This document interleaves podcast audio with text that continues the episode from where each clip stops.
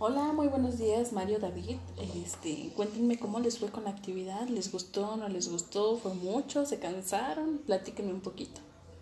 Bueno, cuando me hayan terminado de platicar, ya sea que me manden un audio o si lo quieren escribir, van a, dirigirse a la actividad número 3 de su cuadernillo.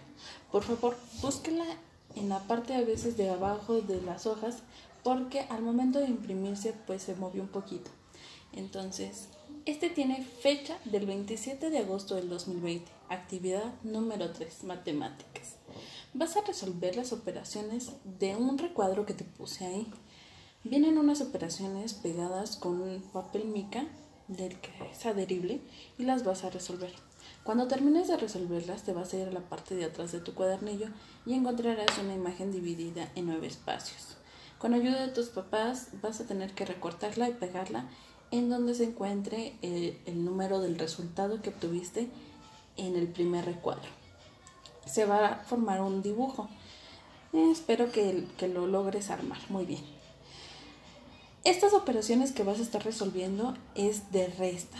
Recuerda que para escribir el número de resta es el signo de braille con el punto 3 y 6. Repito, 3 y 6.